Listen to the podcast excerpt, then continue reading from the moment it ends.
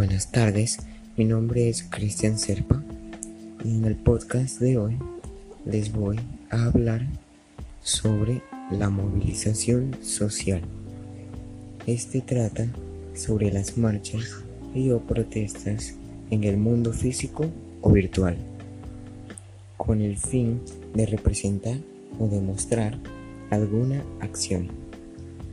Las movilizaciones pueden ser pacíficas o violentas.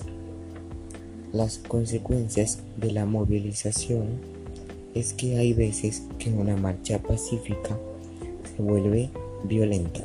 Incluso hay muertos.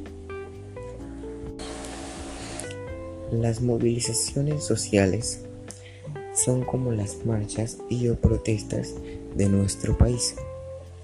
Un grupo de gente reunidos marchando por sus derechos u otras cosas, ya que hay muchos tipos de cosas por lo que una persona marcha.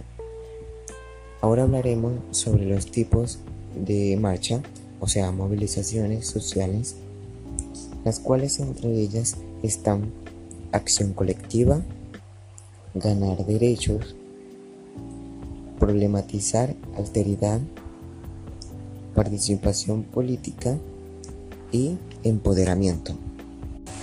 La movilización social es una expresión ciudadana propia de las democracias y en países como el nuestro, Colombia, es un medio efectivo para llamar la atención del gobierno, los legisladores y, y los políticos.